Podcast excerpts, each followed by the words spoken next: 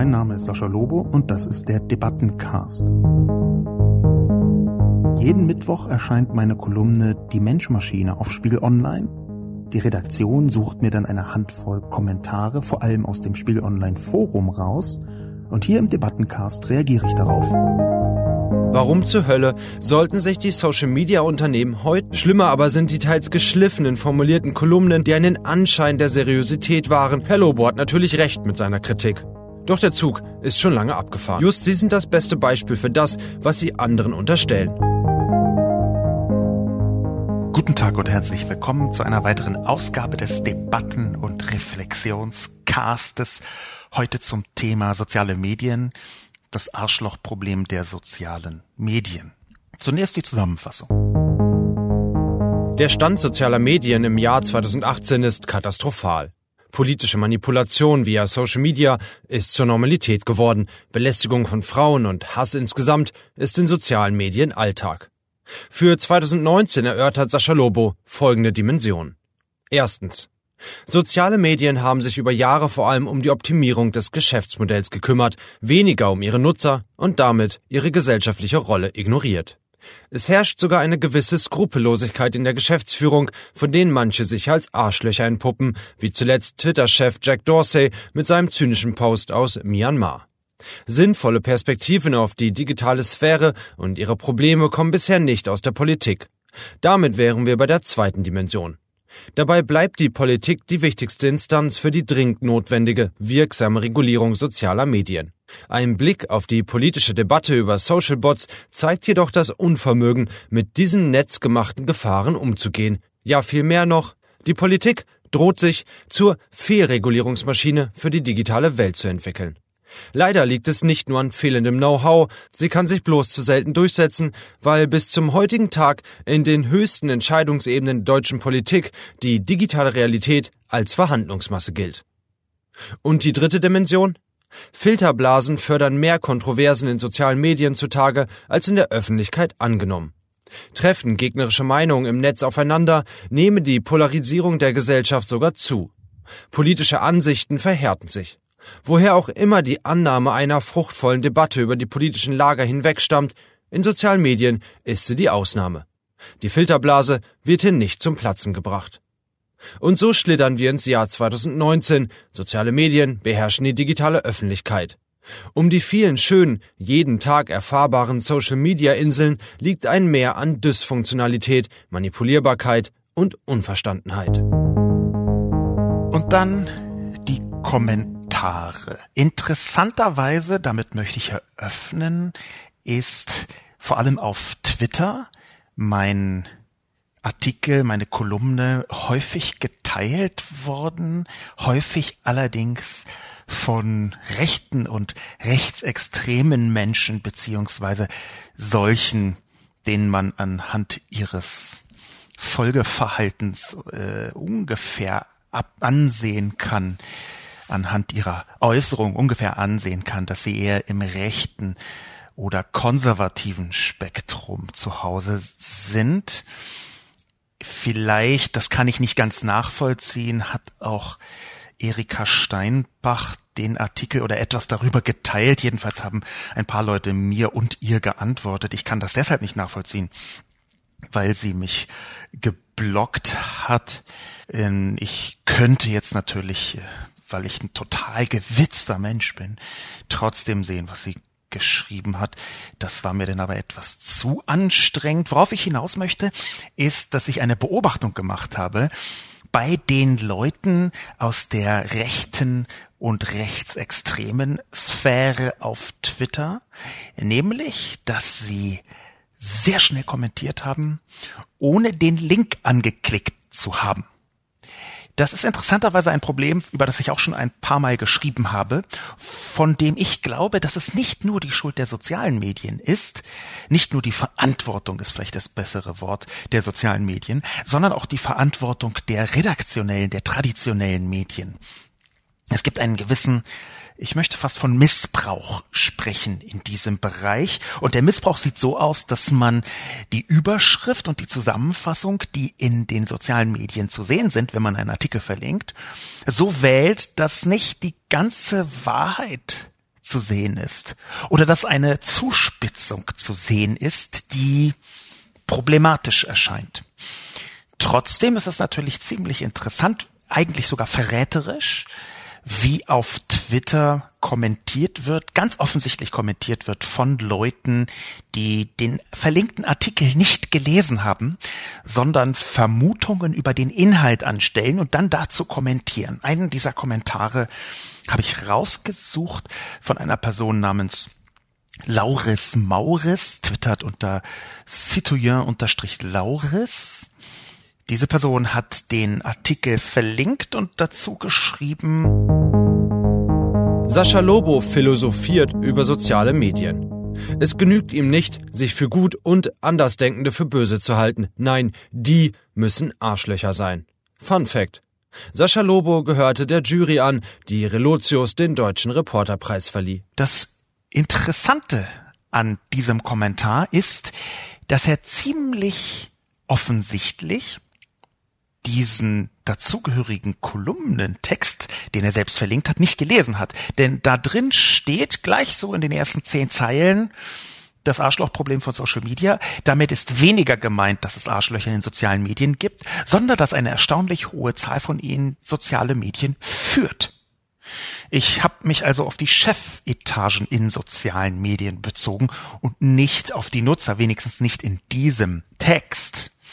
Das bedeutet wiederum, dass Lauris Mauris ganz offensichtlich nur anhand von Überschrift und Unterüberschrift, Teaser oder Anreißer, sagt man dazu manchmal, vermutet hat, was ich geschrieben haben könnte, sich dann ganz offensichtlich darüber aufregt und dann seinen Kommentar dazu schreibt. Das ist natürlich auf den ersten Blick, sagen wir mal, unclever um es vorsichtig zu sagen. Und trotzdem sehe ich die Schuld dafür, hier möchte ich dann tatsächlich von Schuld sprechen, eben nicht nur bei Lauris Maurus, wie eben schon angedeutet. Es ist natürlich eigentlich sinnvoll zu erwarten, dass Leute verlinkte Texte auch lesen. Faktisch dreht sich aber irgendwann die Verantwortungslast aus meiner Perspektive um. Das ist nämlich nicht nur ein Phänomen unter Rechten und Rechtsextremen, es ist ein Gesamt-Social-Media-Phänomen.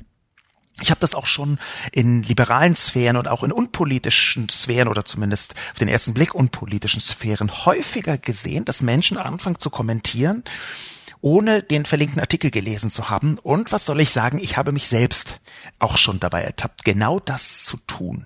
Man muss sich, und hier Mann im Sinne von ich, ich muss mich regelrecht dazu zwingen, bei manchen bestimmten hochemotionalen Themen erst auf den Link zu klicken, den vollständig durchzulesen, den Text, der sich dahinter verbirgt und dann zu kommentieren. Und weil das häufig mit so einer Art Mini-Medienbruch vonstatten geht, ich habe auf dem Smartphone dann Twitter auf und dann klicke ich drauf ähm, und dann lässt sich das manchmal nicht gut lesen im Browser von Twitter, deswegen muss ich dann erst den richtigen Browser mit diesem Text öffnen, also in eine andere App und so weiter und so fort. Diese ganze Verkettung von Komplexitäten bedeutet, dass man von einer Verantwortungsumkehr sprechen kann. Zumindest einer teilweisen Verantwortungsumkehr. Das heißt, ich bin der festen Überzeugung, dass klassische Medien sehr, sehr darauf achten müssen, Überschrift und Unterüberschrift auf keinen Fall so zu wählen, dass sie zugespitzt funktionieren und in eine falsche Richtung weisen. Das Problem ist nun, dass ich das, äh, obwohl ich das fordere und äh, übrigens bei Spiegel Online auch schon in der Redaktion versucht habe bekannt zu machen, dass ich sogar für meine eigenen Kolumnen da nicht äh, die Hoheit drüber habe. Das ist eben der Unterschied zwischen dem eigenen Blog und einem äh, Medium wie Spiegel Online. Bei Spiegel Online ist das so, dass die seitengestaltende Redaktion, die Chefinnen und Chefs vom Dienst zum Beispiel äh, eine Art eigene Kunstform daraus entwickelt haben, diese Überschriften und Teaser zu formulieren. Das machen sie in den allermeisten Fällen sehr gut, aber manchmal machen sie es auch eben auch auf eine Weise, die dazu beiträgt, dass man in sozialen Medien, wenn man nur Überschrift und Teaser liest, in eine falsche Richtung geführt wird. Die dann im Text oft aufgelöst wird, wie bei mir. Die aber zumindest Vermutungen über den Inhalt begünstigt. Ich möchte jetzt keinesfalls Lauris Mauris in Schutz nehmen. Ich finde, er hätte vor einem öffentlichen Kommentar auf Twitter schon nachlesen können. Er macht sich damit ja eher selbst zum Göffel, um jetzt mal ein Wort aus den 80er Jahren zu benutzen. Aber wenn das häufiger passiert, dann kann man irgendwann nicht mehr davon sprechen, dass das ausschließlich die Social Media User betrifft. Dann muss man sich imprägnieren als professionelles Medium gegen die Missbrauchbarkeit und auch gegen die Missverständlichkeit, die durch Sharing in sozialen Medien geschieht. Ich halte das für einen wichtigen Anlass. Ich habe da auch mit mehreren Redaktionen übrigens über genau dieses Thema schon äh, gesprochen. Ich glaube, da muss man eine Aufgabe für das Jahr 2019 für klassische Online-Redaktionen intensiv drüber nachdenken. So viel also zu diesem ersten Twitter-Kommentar. Der zweite schließt relativ direkt daran an, an einen Begriff, der der auftaucht eh auf Twitter, häufig aufgetaucht auf Twitter ist, gerade aus rechten und rechtsextremen Kreisen. Der Kommentar stammt aus dem Spiegel Online Forum von Halleluja 6 und lautet Relotius hat stramm gelogen, das ist wahr.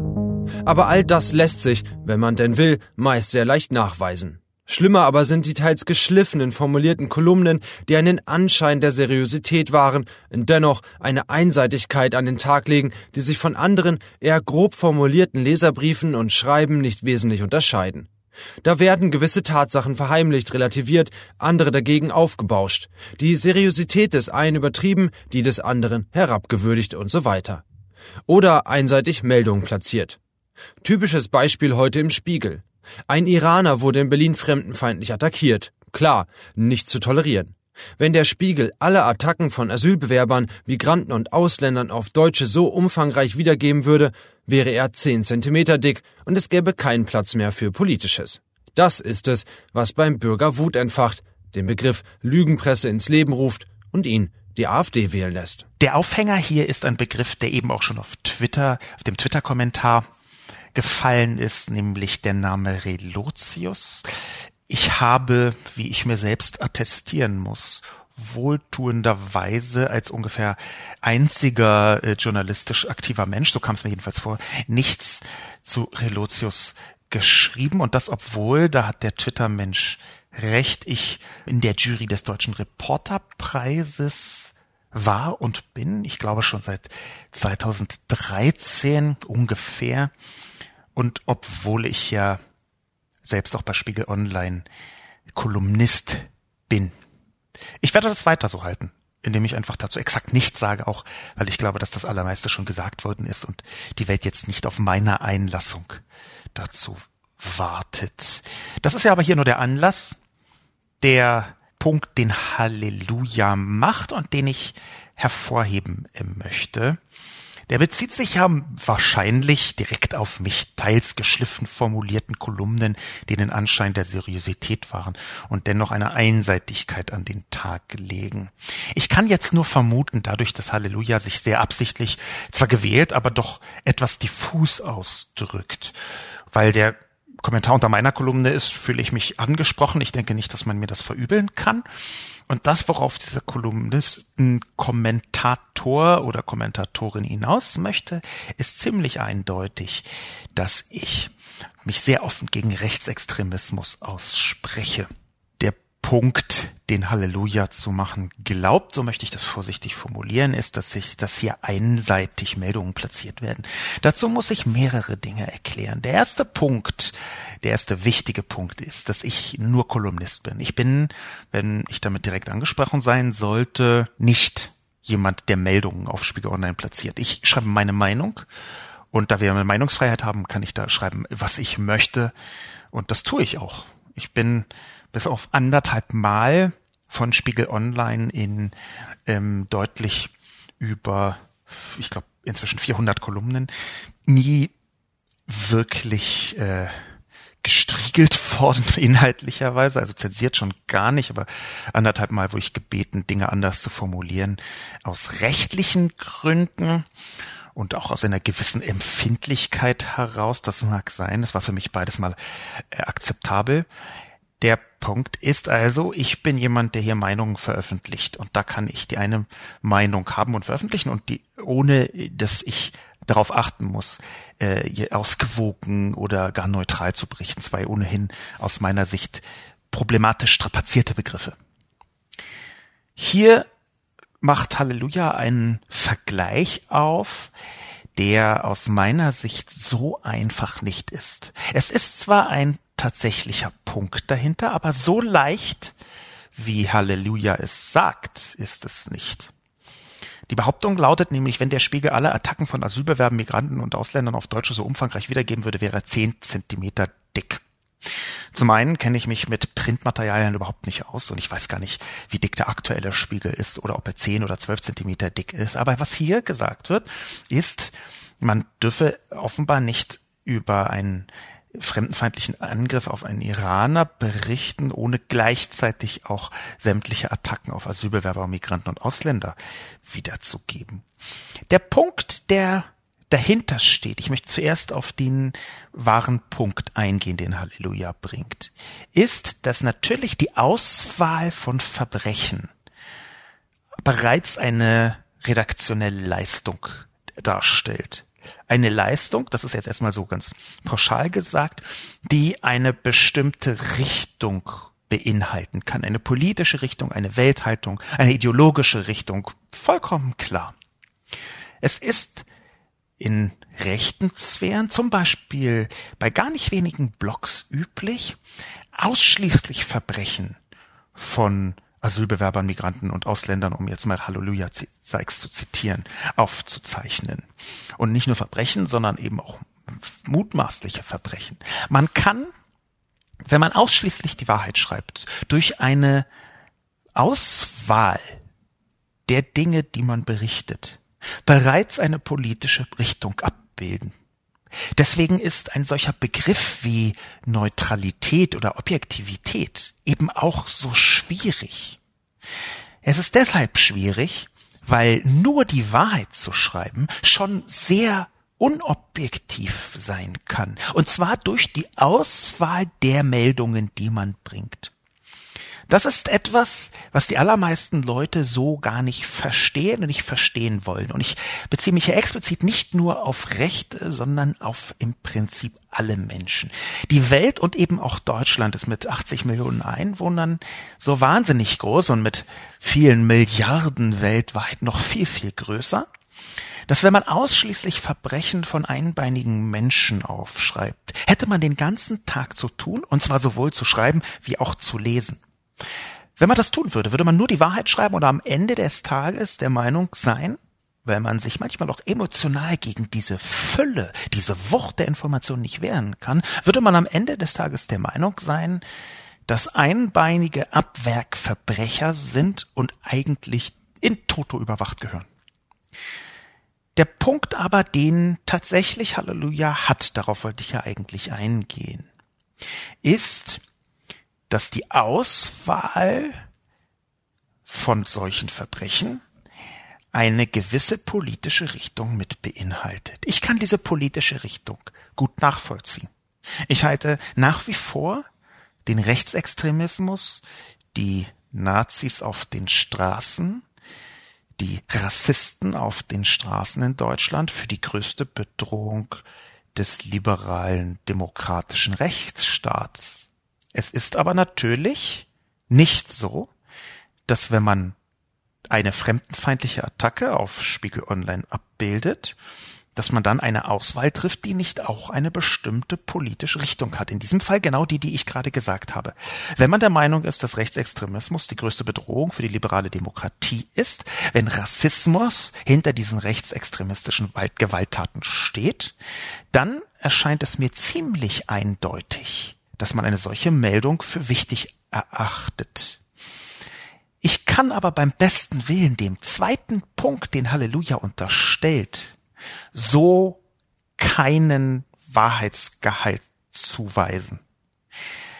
Denn natürlich wird in großer, sehr großer, riesiger Art und Weise über Attacken, Verbrechen aller Art von Asylbewerbern, Migranten und Ausländern berichtet. die Unterstellung, die hier drin ist, dass unausgewogen berichtet wird, die ist in Wahrheit eine Unterstellung, dass man die Auswahl anders legen sollte. Die Auswahl derjenigen Nachrichten, die man gefälligst nach vorne schiebt und die man nicht nach vorne schiebt.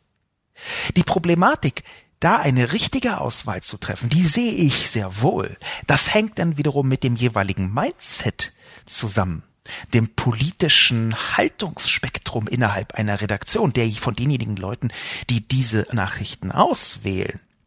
Und da wäre mein Ansatz, übrigens auch etwas, was ich in traditionellen Medien häufiger schon angemerkt habe, dass man die eigene politische Haltung der Redaktion, derjenigen, die das auswählen, deutlicher machen muss. Ich glaube nicht, dass es ausreicht, einfach zu sagen, das ist wichtig und das ist nicht wichtig und jetzt überlasst uns mal, warum und wie das geschieht. Ich glaube schon, dass man eine Nachvollziehbarkeit der Auswahl herstellen muss. Abgesehen davon ist es fast unmöglich, ohne eigene politische Haltung festzulegen, was jetzt berichtenswert sei und was nicht berichtenswert sei. Natürlich kann man versuchen, das über Statistiken abzubilden, aber auch Statistiken sind nicht so eindeutig, wie man das gerne hätte. Ich halte viel davon, bestimmte Statistiken, sagen wir mal, als Anhaltspunkt dazu benutzen. Und natürlich kommen, wenn man versucht, die Welt einigermaßen objektiv zu greifen, Statistiken häufig der Wahrheit einer Realität näher als die meisten anderen subjektiven Einlassungen. Aber wenn wir uns anschauen, wie häufig zum Beispiel bereits Polizeimeldungen eine Auswahl darstellen. Viele Menschen glauben mir, dass die Polizeimeldungen einfach alles abbilden, was in einem Polizeibezirk geschieht. Das ist nicht der Fall. In den allermeisten Fällen wird dort nicht alles veröffentlicht, was geschieht, sondern jemand trifft eine Auswahl von den Verbrechen, die als Polizeimeldung rausgehen. Und selbst die Formulierung in diesem Bereich kann, wie soll ich es sagen, nicht gerade neutral sein. Wir haben vor ein paar Tagen einen Punkt ähm, gehabt, ein ganz konkretes Beispiel gehabt, wo deutlich geworden ist, dass auch die Polizei manchmal dazu neigen kann, sagen wir mal, ungünstige bis nicht wahrheitsgemäße Behauptungen aufzustellen in ihren Meldungen. Ich beziehe mich hier auf die Polizei in Nordrhein-Westfalen, um präzise zu sein, die Polizei Köln, die am 20.12.2018 um 22.40 Uhr unter dem Überschriftennamen Pol-K 18 12 20 5 K eine Veröffentlichung getätigt hat.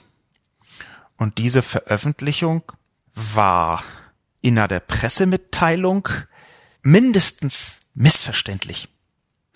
Ein Twitter-Nutzer namens Daniel DM, twitternd unter DM-987, ein freier Journalist, der für die Kölnische Rundschau und die äh, Rheinische Post Online arbeitet, der hat das so zusammengefasst. Ein Polizist wurde vom Podium gezerrt, stürzte und erlitt erhebliche Verletzungen. Das behauptete die Polizei Nordrhein-Westfalen Köln in ihrer Pressemitteilung verlinkt. Aufnahmen des WDR zeigen, der Beamte ist ohne Fremdeinwirkung ausgerutscht. Diese mindestens Uneindeutigkeit, nämlich dass ein Polizist vom Podium gezerrt wurde, stürzte und erlitt erhebliche Verletzungen, das liest man so, das muss man so lesen, als sei hier von einer Störer-Randalierer-Truppe ein Polizist verletzt worden. Faktisch rutscht der Mann aus. Das zeigt, diesen langen Umweg wollte ich absichtlich anhalt eines aktuellen Beispiels machen. Das zeigt, dass auch die Auswahl der Polizei bis in die Formulierungen hinein eine subjektive Auswahl sein kann. Auch damit wird es immer schwieriger, eine Objektivität oder vermeintliche Objektivität herzustellen. Ich glaube nun, dass Halleluja diesen wichtigen Punkt zwar macht, aber nicht zu Ende denkt. Ich würde Halleluja 6, gedrückt sich gewählt aus, ist freundlich, unterstellen, dass hier eine rechte Gesinnung dahinter steht. Übrigens auch, weil dahinter eine Wut zu lesen ist und die Rechtfertigung AfD zu wählen. Aber Halleluja hat einen für mich interessanten Punkt angeschrieben, nämlich eine Dysfunktionalität in den redaktionellen Medien, die bloß woanders liegt, als Halleluja 6 glaubt. Ich glaube, die traditionellen Medien, die redaktionellen Medien, die Massenmedien müssen sehr, sehr viel deutlicher machen, warum sie welche Meldung auf welche Weise bringen und auch welche Meldungen sie nicht bringen. Das hört sich erstmal nach einer absurden Aufgabe an. Aber ich glaube, dass man anders der sich veränderten Öffentlichkeit in sozialen Medienzeiten nicht begegnen kann. Die Unterstellung von Halleluja 6 dass ich hier einen Anschein der Seriosität wahren möchte und eine Einseitigkeit an den Tag lege, die möchte ich zurückweisen, bis auf den Punkt der Einseitigkeit, den ich aber anders formulieren würde. Denn natürlich habe ich meine politische Position, die ich in keiner Sekunde verheimliche, die man übrigens auch nachlesen kann unter, glaube ich, der URL der Internetadresse, die ich in diesem Podcast am allerhäufigsten sage, nämlich saschalobo.com slash Transparenz. Da kann man meine politischen Haltungen bis ins Detail nachlesen. Und wenn Halleluja meint, dass Einseitigkeit bedeutet, dass ich aus meiner persönlichen Meinung und nicht noch mit einer zweiten, völlig anderen Meinung kolumniere, dann hat Halleluja 6 recht. Ich würde es bloß nicht Einseitigkeit nennen, sondern Haltung. Gleichzeitig möchte ich nochmal betonen, dass es keine Entschuldigung gibt, AfD zu wählen. Ich kann verstehen, dass man eine gewisse Wut verspürt, weil man mit der Auswahl von den Meldungen des Spiegel, von Spiegel Online präziser nicht zufrieden ist. Das kann ich verstehen. Aber dann bietet sich einem eine so reichhaltige Auswahl an konservativen, reaktionären, rechten, rechtsextremen und absolut hardcore Nazi-Medien in Deutschland, von angefangen von Blogs, kleinen Blogs, Facebook-Seiten bis hin zu großen Boulevardzeitungen, die ich als mindestens reaktionär betrachten würde. Da gibt es eine so riesige Auswahl am absolut detailgetreu berichten, was immer in ausländischen, migrantischen, asylbewerberischen Kreisen für Verbrechen, mutmaßliche Verbrechen, Vergehen und Merkwürdigkeiten geschehen, dass ich nicht glaube, dass hier bei Halleluja 6 tatsächlich dahinter steht eine Unzufriedenheit mit der Berichterstattung des Spiegel. Ich glaube, dahinter steht eine Unzufriedenheit, dass man das anders sehen kann als Halleluja 6. Das ist jetzt eine Unterstellung, das möchte ich ganz klar sagen. Aber ich glaube, was hier deutlich wird, ist, dass in vielen rechten Sphären, ich weiß nicht, ob das bei Halleluja 6 auch so ist, das muss Halleluja 6 für sich selbst klären, aber es in vielen rechten Sphären ist nicht um Meinungsfreiheit geht im Sinne von, na, das ist halt eine Haltung, die akzeptabel ist, sondern da geht es darum, die von Rechten als einzig wahre Realität identifizierte Nachrichtensituation eins zu eins wiederzugeben. Wenn gerade Leute aus dem Umfeld der AfD anfangen von Neutralität zu sprechen, dann meinen sie nicht Neutralität. Sie meinen, dass sie im Besitz der alleingültigen Wahrheit sind und alles andere falsch sein muss und deswegen so nicht berichtet werden darf. Das sind die Leute, die Lügenpresse rufen. So operieren die. Die wollen nicht, dass es verschiedene Meinungen gibt, die man zu verschiedenen Themen hat, die sich zum Beispiel in verschiedenen Sichten auf Berichterstattung widerspiegelt. Sie sagen Lügenpresse, alles, die ganze redaktionelle Presselandschaft lügt und sie wollen nicht, dass andere Haltungen dargestellt werden. Sie möchten, dass nur ihre rechte Haltung dargestellt wird. Und das halte ich für fatal. Und einer der Tricks, die diese Leute machen, und das ist tatsächlich ein Trick, ist genau das Gegenteil zu behaupten. Das ist ja übrigens etwas, was man bei Trump fantastisch sehen kann. Trump, der meistlügende US-Präsident aller Zeiten, mit einem Schnitt von fast zehn Lügen pro Tag, fast zehn Unwahrheiten pro Tag, um es etwas präziser zu machen, nachgewiesenermaßen zum Beispiel durch die Washington Post. Dieser Trump also macht ständig Fake News Vorwürfe. Gleichzeitig wirft er Hillary Clinton vor, mit den Russen konspiriert zu haben. Und das ist der älteste Sandkastentrick der Welt. Sandkasten deshalb, weil schon Kinder spüren, dass die beste Bauchmeinungsreaktion auf, ey, du hast mir mein Förmchen weggenommen, einfach ist zu sagen, nein, du hast mir mein Förmchen weggenommen. Ich habe darüber mal eine Kolumne geschrieben, auch über die Verwandtschaft von Trolltum und rechten Kommunikationsstrategien. Und das kann man gipfeln lassen in dieser kleinen Anekdote, dass zwei Menschen sich prügeln und dann kommt die Polizei hinzu, stellt die beiden zur Rede und dann sagt der eine, es fing damit an, dass der andere zurückschlug. Genau diese hier etwas humoristisch aufbereitete Sandkastenreaktion, die ist auch in rechten Sphären extrem häufig. Nämlich zu sagen, ihr macht alles falsch, wir haben die einzige Wahrheit und gleichzeitig zu behaupten, dass die redaktionellen Medien dadurch glänzen, zu behaupten, immer Alleinbesitz der Wahrheit zu sein. Ich halte das für hochproblematisch, weil sich daraus Gedanken, ideologische Gedankengebäude ergeben, aus denen man nur noch schwer herausfindet. Das hängt auch damit zusammen, das habe ich eben schon gesagt, dass die Welt so wahnsinnig groß ist. Und wenn man wirklich Verbrechen von Migranten haben möchte den ganzen Tag, dann kann man das tun. Dann muss man nicht mal Fake News bemühen, obwohl das natürlich auch getan wird. Einfach, weil so viele Menschen auf der Welt sind. Dazu kommen noch soziale Probleme und eben auch, das darf man, glaube ich, aus dieser Perspektive nicht verschweigen, dass in manchen Bereichen migrantische Kriminalität größer ist als nicht migrantische Kriminalität.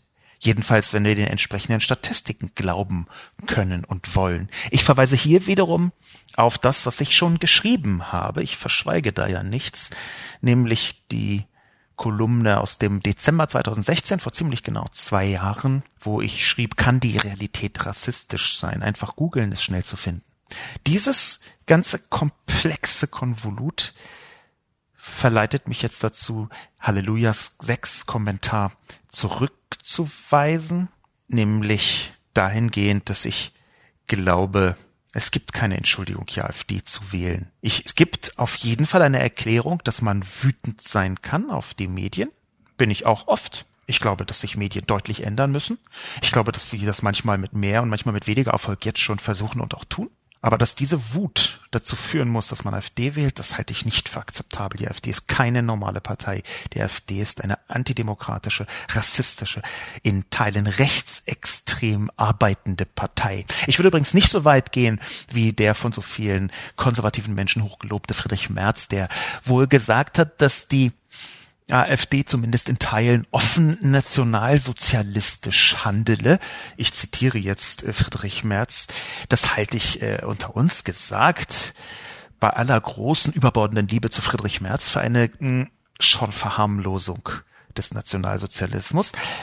Aber trotzdem ist die AfD keine demokratische Partei. Man darf ja nicht verwechseln, dass Leute demokratisch in ein Parlament gewählt werden, mit dem Freifahrtschein, fast möchte ich historisch anekdotisch sagen, mit dem Persilschein der Demokratie. Man kann auch Nicht-Demokraten demokratisch wählen. Das ist ja eines der Grundprobleme der Demokratie. Action Script.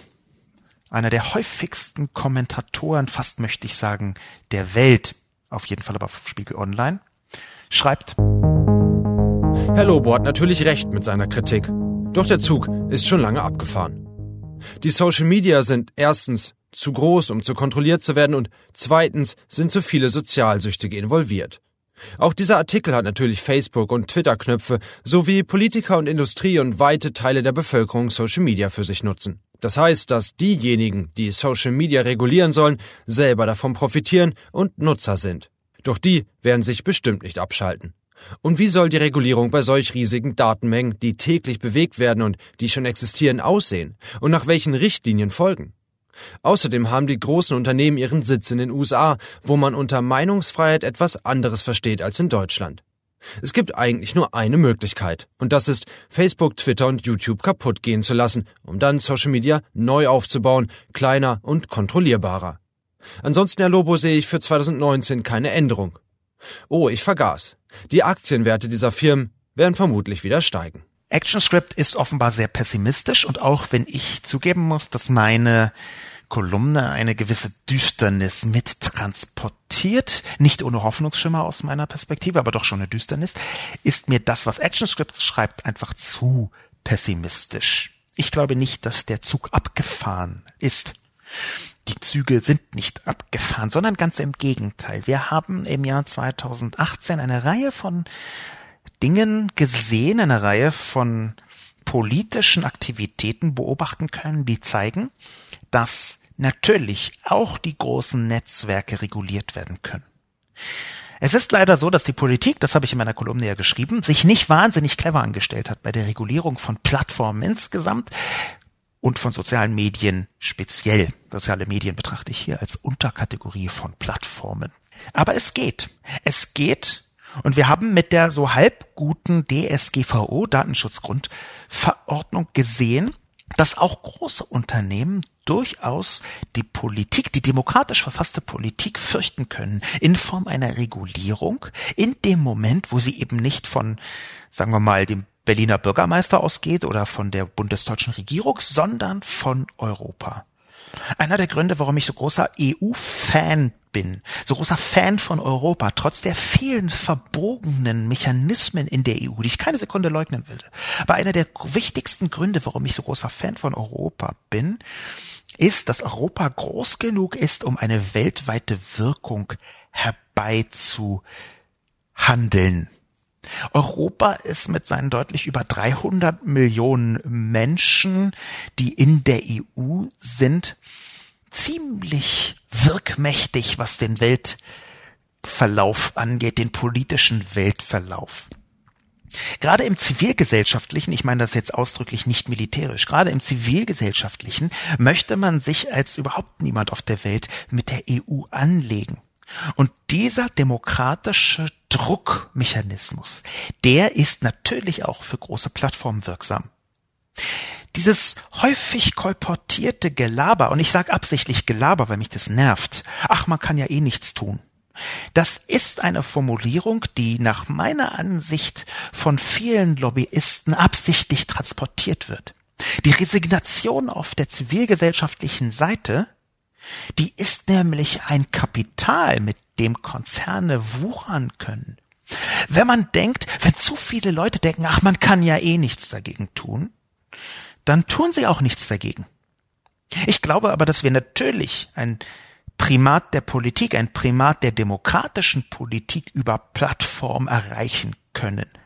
Ich sehe aber leider auch, deswegen hat ActionScript ein Teilrecht, dass wir, ein Mantra von mir, was leider bisher keinen Anlass zur Änderung hat äh, erkennen lassen, dass wir nicht herausgefunden haben, wie Plattformen richtig reguliert werden können. Und ich sehe auch leider nicht, dass die Politik in Europa, in der EU, in Deutschland speziell so wahnsinnig intensiv genau daran arbeiten würde. Ich habe einen kleinen Hoffnungsschimmer, der ist auch in der Kolumne gut verborgen, aber doch vorhanden, nämlich dass es inzwischen in vielen Parteien definitiv die Expertise gibt. Die Politik ist ja nicht in toto bescheuert. Das ist falsch. Es gibt eine ganze Reihe von Leuten, teilweise exzellente Expertinnen und Experten in allen demokratischen Parteien in Deutschland. Von der Linken über die Grünen, über die SPD, die FDP, die CDU bis hin zur CSU. In allen diesen Parteien gibt es natürlich Leute, die exakt wissen, wovon sie sprechen. Aber sie können sich zu selten durchsetzen weil die Machtstrukturen in Deutschland so in der liberalen Demokratie auch nachvollziehbar, aber so sind, dass sehr, sehr, sehr, sehr viel politische Verhandlungsmasse ist. Und leider ist da auch die digitale Realität häufig darunter. Ich befürchte also, hier muss es so ein bisschen unentschieden zwischen ActionScript und meiner Perspektive sein. Nämlich, ich glaube nicht, dass der Zug abgefahren ist, aber er ist nicht mehr so leicht zu erreichen. Dazu müsste man sich sehr schnell, sehr konzentriert in Bewegung setzen. Und zwar mit einer Art und Weise, wie man die großen sozialen Netzwerke regulieren kann. Aber man kann sie regulieren. Ich glaube auch nicht, dass man sie kaputt gehen lassen muss. Ein kurzes Wort vielleicht noch zu der Social Media Sucht von ActionScript angesprochen als Sozialsüchtige. Ich glaube nicht, dass es das in dieser Form gibt. Nämlich die klassische Social Media Sucht. Ich sehe, dass manche Menschen das zu viel benutzen. Ich gehöre selbst in Teilen dazu, beziehungsweise habe ich Phasen, in denen ich soziale Medien zu intensiv nutze. Ich halte es aber für falsch, hier von einer Sucht zu sprechen. Es handelt sich eher um eine Form von Eskapismus in meinen Augen, die bedeutet, dass man umgehen lernen muss mit sozialen Medien. Für sich selbst und natürlich auch für andere. Eine Sucht würde ich hier für eine falsche Begrifflichkeit halten. Es gab eine Zeit, da habe ich wahnsinnig gerne mit meinen Friends und Freunden, ich meine das jetzt nicht in sozialen Medien, sondern einfach in meinem Bekanntenkreis rumgehangen. Anfang der 90er wollte ich überhaupt nichts mehr anderes machen, als nur noch mit meinen Freunden rum zu sein, habe alles andere vernachlässigt. Da hätte ich jetzt auch nicht von einer Freundesucht gesprochen, sondern eher von einer Freundeflucht. Und ungefähr so würde ich das in sozialen Medien aus auch sehen. Insofern glaube ich nicht, dass das etwas ist, das hinter der Nichtregulierung steckt.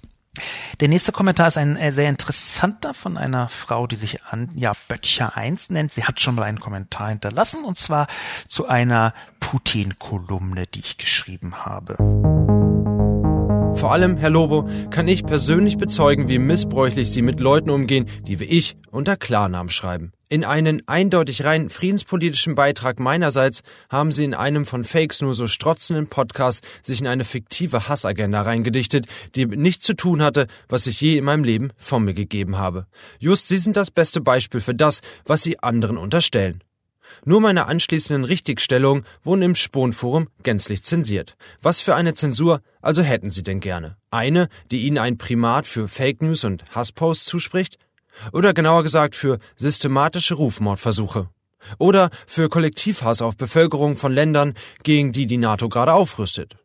Noch ist im Grundgesetz grundsätzlich verankert, dass die Würde des Menschen generell unantastbar ist. Sie dagegen reklamieren ein Recht auf Hasspublikation, wo dieser Hass schlicht mit einer Hegemonialpolitik, die ihnen passt, konform geht. So viel zu Ihrem Grundrechteverständnis. Lieber Anja Böttcher 1, Sie vermischen hier eine ganze Menge eine ganze Menge von Dingen, die ich versuche richtig zu stellen aus meiner Position heraus.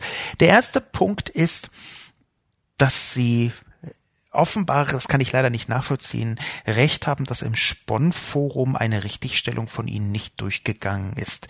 Ich kann das deswegen nicht nachvollziehen, weil ich nicht die Person bin, naheliegenderweise, die eine Richtigstellung im Spon-Forum durchlässt oder nicht durchlässt. Die Moderatoren, mit denen ich mich zwar ab und zu austausche, sehr nette Leute, die haben da eine eigene Herangehensweise. Ich habe sie gebeten, bei mir so viel wie irgend möglich durchzulassen und das geschieht auch.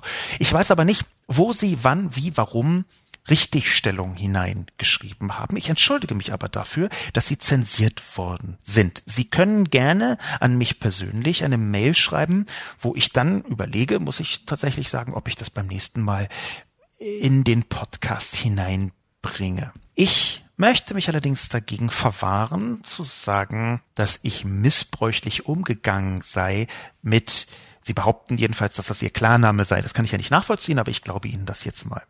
Sie behaupten, dass ich missbräuchlich mit Klarnamen umgehe. Der erste Punkt ist, wenn Sie ins Spiegel Online Forum schreiben, liebe Frau Böttcher, dann kann man beim besten Willen nicht davon reden, dass das privat ist. Das ist dann öffentlich. Sie äußern sich öffentlich auch in einem der meistgelesenen Medien des deutschen Sprachraums.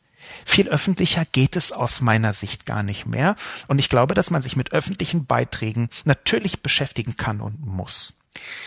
Der nächste Punkt ist, dass Sie behaupten, einen eindeutig rein friedenspolitischen Beitrag geschrieben zu haben. Und das möchte ich ebenfalls zurückweisen. Sie haben ziemlich eindeutig, genau wie in Ihrem Kommentar hier, Kollektivhass unterstellt. Kollektivhass auf Bevölkerung von Ländern, gegen die die NATO gerade aufrüstet. Und hier müssen wir systematische Rufmordversuche, Hassposts. Und hier müssen wir ein bisschen die Begrifflichkeiten zurechtrücken. Ich habe mich sehr offen, sehr heftig und sehr deutlich gegen die putinschen Trollfabriken ausgesprochen, deren Existenz aus meiner Sicht bewiesen ist deren Existenz in einer so großen Zahl von medialen Beiträgen von seriösen Medien zu finden ist, dass selbst wenn da einzelne Menschen darunter gewesen sein sollten, die nicht der Wahrheit entsprechend berichtet haben, dass selbst dann ausreichend viel übrig bleibt von dem, was wir wissen, nämlich es gibt diese Treufabriken. Es gibt diese Treufabriken, wie ich immer wieder betont habe, in ähnlicher Form übrigens auch von westlichen Geheimdiensten. Und hier ist ein Punkt, den sie dramatisch unterschlagen. Das, was sie tun, nämlich Frieden, Frieden, Frieden zu rufen und gleichzeitig in keiner Silbe gegen die putinschen und russischen Aggressionen zu reden und nur gegen die von der NATO, das ist aus meiner Sicht ihr Grundproblem. Sie unterstellen bei mir Hass, wo nichts anderes der Tatsache ist, als dass ich sowohl gegen russische Aggressionen wie auch gegen Aggressionen der NATO-Länder publiziere. Sie tun nur das eine. Und diese Einseitigkeit, die halte ich für falsch. Sie sehen nur meine Anti-Putin-Posts, die vollkommen klar gegen Putin gerichtet sind. Ich halte ihn für einen schlimmen Autokraten. Und Sie sehen offenbar nicht, dass ich über 70 Kolumnen zum Beispiel gegen NSA und GCHQ, die Geheimdienste der westlichen Welt von Großbritannien und den Vereinigten Staaten geschrieben habe und deren Mechanismen und deren zerstörerische Mechanismen. Das heißt, ich schieße gegen alle und Sie schießen nur gegen eine von den beiden Richtungen und unterstellen mir dann, dass mein Schießen gegen Ihren offenbar heißgeliebten Putin, nein, das war jetzt ein bisschen gemein, ihren, die sind ja ganz offensichtlich Russland sehr positiv zugetan, dass diese Perspektive Hass sei. Sie möchten nicht, dass ich Putin kritisiere, ganz offensichtlich. Warum nicht? Warum kann ich nicht Putin kritisieren. Warum möchten Sie aber die Vereinigten Staaten kritisieren? Unabhängig davon, dass es zwischen diesen beiden Ländern auch aus meiner Sicht sehr große Unterschiede gibt.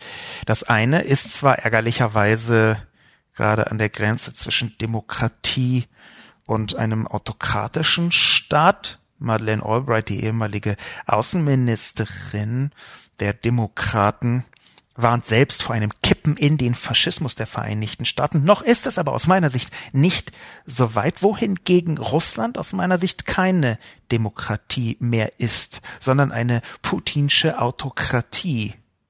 Und wenn Sie da nähere Details wissen wollen, dann schauen Sie sich einfach an, wie und auf welche Weise und warum Putin seit aberwitzig vielen Jahren in verschiedenen Funktionen im Prinzip die einzige maßgebliche Figur ist. Wie dort die Presse behandelt wird, die Pressefreiheit stattfindet. Insofern sprechen Sie von Hass, wo ich Kritik äußere. Sie sprechen von systematischen Rufmordversuchen, wo ich darauf hinweise, dass es Parallelen gibt zwischen den Äußerungen von Ich will ja nur Frieden und Ich finde super, dass Putin die Krim besetzt hat. Es gibt diese Parallelen. Es gibt diese Parallelen und ich halte sie für mindestens veröffentlichbar.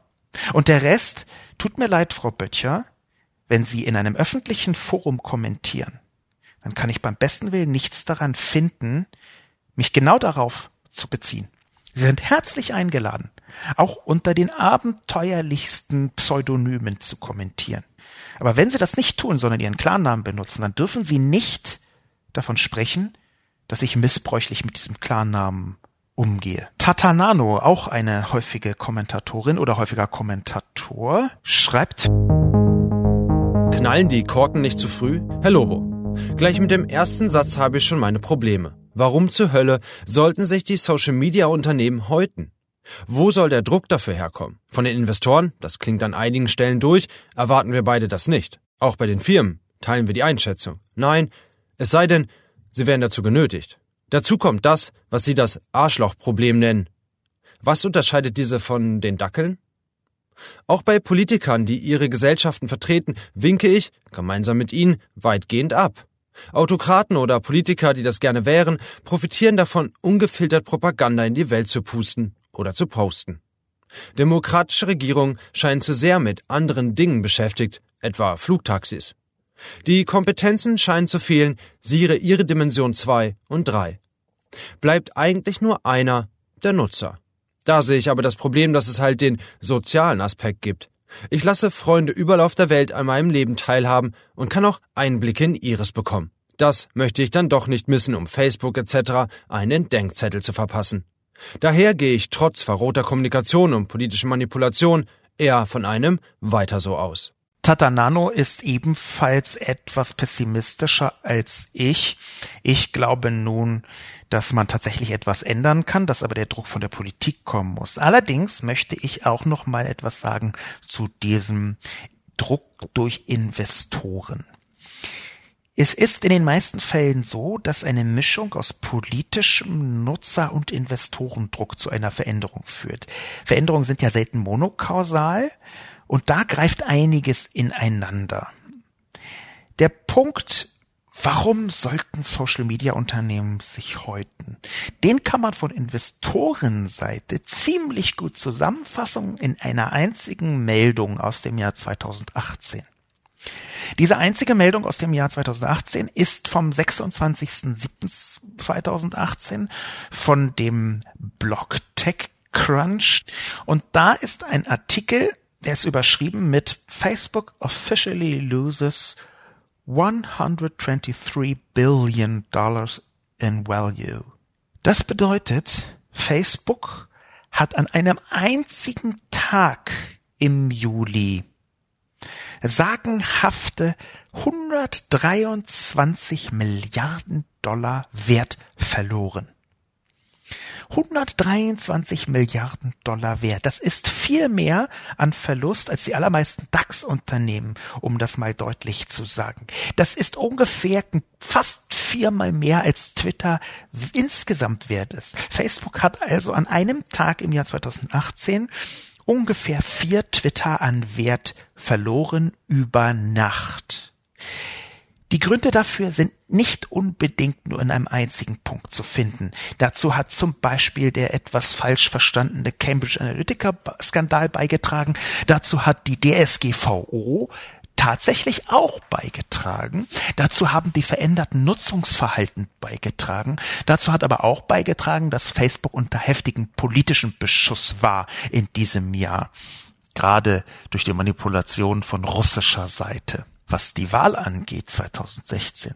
Und diese vielen verschiedenen Faktoren haben eben zu dem größten Verlust eines Unternehmens in der Geschichte der Börse geführt. Das ist jedenfalls das, was einige ökonomische Beobachter sagen. Ich habe das nicht bis in die Tiefe hinein überprüfen können, aber es gibt eine ganze Reihe von ernstzunehmenden, seriösen Beobachtern, die gesagt haben, noch nie hat ein ein Unternehmen eine so große Summe Börsenwert an einem Tag verloren.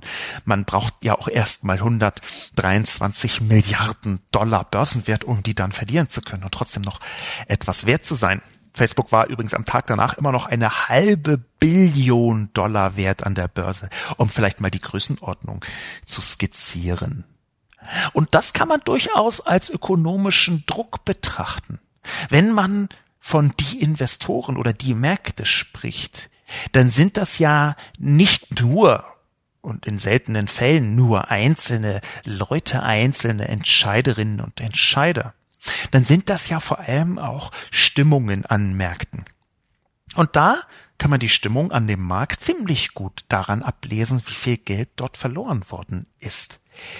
Ich glaube, dass das natürlich einen Druck aufbaut, wenn auch dieser Druck auf Facebook eben anders bewertet werden muss, weil Mark Zuckerberg, ich bin ja gebeten worden, das auch Englisch auszusprechen, Mark Zuckerberg hat die Kontrolle über die Mehrheit der stimmberechtigten Aktien bei Facebook. Trotz des Börsengangs, er hat das mit einigen cleveren Schachzügen offenbar so hinbekommen. Das heißt ziemlich eindeutig, die Investoren können zwar einen gewissen Druck aufbauen, letztlich aber liegt die Entscheidung eben nicht nur bei den Investoren, sondern auch bei Mark Zuckerberg als Gründer selbst, den ich hier von Investorenbegriff unterscheiden möchte. Insofern ich gehe nicht so sehr von einem weiter so aus, sondern ich glaube, dass natürlich eine Veränderung kommen wird und auch eine Veränderung kommen muss. Wie die zustande kommt, dazu braucht es das Zusammenspiel. Und eines muss ich noch dazu sagen zu dem Kommentar von Tatanano. Ich glaube auch, dass soziale Medien einen riesigen Wert darstellen. Um Gottes Willen, ich habe das ja im Schlusssatz nochmal versucht, ein bisschen deutlich zu skizzieren. Ich möchte nicht, dass soziale Medien abgeschafft werden. Ich möchte, dass Menschen soziale Medien benutzen können sollen, ohne auf boshafte Manipulationen reinfallen zu müssen, und zwar ohne, dass ihnen die gesamte Privatsphäre unter dem Hintern weggezogen wird. Ich glaube, dass soziale Medien ein Segen sein können und in Teilen auch sind für eine Form von Gegenöffentlichkeit, für eine Form von Austausch weltweit, für eine bestimmte Form von Kommunikation, die es vorher nicht gab. Ich liebe soziale Medien. Aber ich glaube, dass man trotzdem die differenzierte und kritische Betrachtung der real existierenden sozialen Medien natürlich deswegen nicht unterlassen darf. Ich glaube allerdings, dass es eine Lösung gibt. Ich glaube nicht, dass man Facebook abschaffen muss, um es dazu zu zwingen, politisch und ökonomisch zu zwingen, einigermaßen anständig zu agieren. Es gibt Leute, die sehen das anders, ich sehe das eben so. Ich glaube, es gibt diese Möglichkeit und ich hoffe, dass sie irgendwie hinbekommen wird. Ich weiß allerdings nicht, ob das mit Facebook geschieht oder ob das der Nachfolger von Facebook ist, was zum Beispiel WhatsApp oder Instagram sein könnte, die zum gleichen Konzern gehören. Der letzte Punkt, der letzte Kommentar, den ich heute besprechen möchte, ist sehr kurz und sehr knapp. Er stammt von Bambushaus und lautet Leider ist der Mensch noch nicht reif für das freie Netz. Davon bin ich zutiefst überzeugt. Lieber Nutzer, liebe Nutzerin Bambushaus. Das ist eine ernüchternde Analyse, die ich unter uns gesagt in meinen dunklen Momenten schon häufig fast genau so für mich selbst ausgesprochen habe.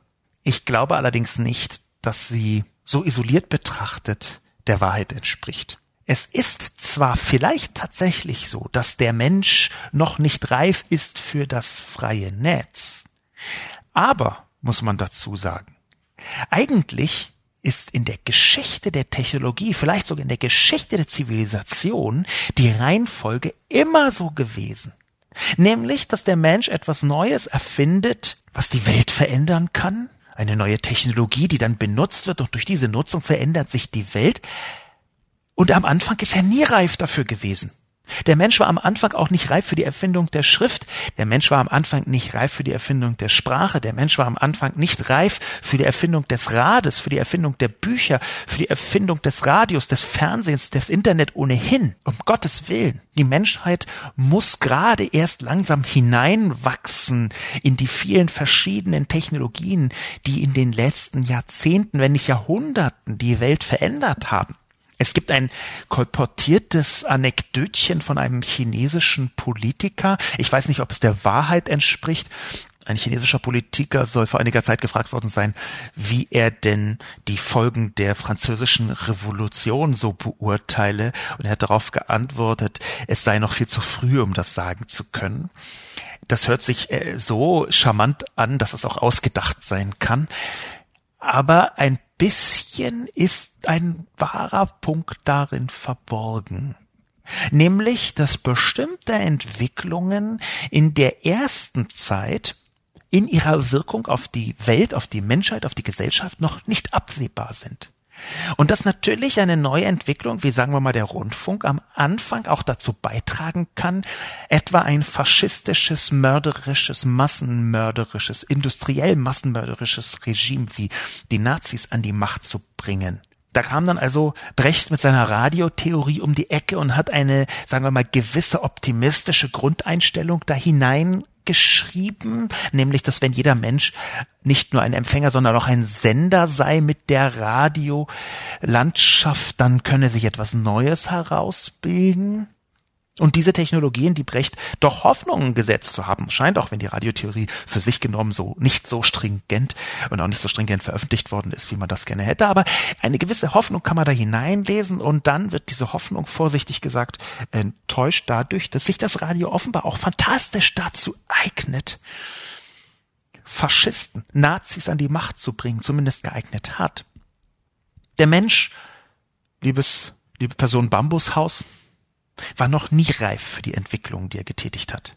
Das ist ein grundsätzliches Muster des Fortschritts, das mit Mühe und Not die Welt hineinwächst in den technologischen Fortschritt, den sie gerade erst entwickelt hat und das auch unglaublich lange dauert. Und manchmal kann man sogar nach einer langen Dauer kaum sagen, ob das jetzt so clever war, X oder Y wirklich weltweit verbreitet zu haben. Manchmal muss man sagen, hm, die ersten zehn Jahre dachten wir, es ist Töfte und super und jetzt merken wir langsam, oh, es hat auch ganz schön schwierige Seiten. Ich befürchte, dass diese Formulierung, der Mensch ist noch nicht reif für das freie Netz, mehr Schaden anrichtet, als sie Nutzen bringt, auch wenn sie nicht völlig falsch ist. Denn der wichtige Punkt ist hier das Frei. Diese Formulierung Bambushaus, die Sie gewählt haben, ist ziemlich genau die Formulierung, die viele Autokraten als Entschuldigung benutzen für Zensur. Viele Autokraten und autoritäre Regimes benutzen, um die Menschen abzuschneiden von Informationen, zum Beispiel vom freien Internet. Es gibt eine ganze Reihe von Untersuchungen dazu, wie in autoritären Regimes gerechtfertigt wird, dass man zensiert. Übrigens auch rückwirkende Untersuchungen im Deutschen Reich unter dem Kaiser zum Beispiel war ja eine heftige Zensur der Printmedien, der Zeitung vor allem unterwegs. Und immer und immer und immer war es eine ziemlich extremistisch elitäre Rechtfertigung. Der Mensch die Öffentlichkeit ist einfach noch nicht reif für diese Information. Und ich glaube deswegen, dass diese Formulierung zwar stimmt, aber falsch ist.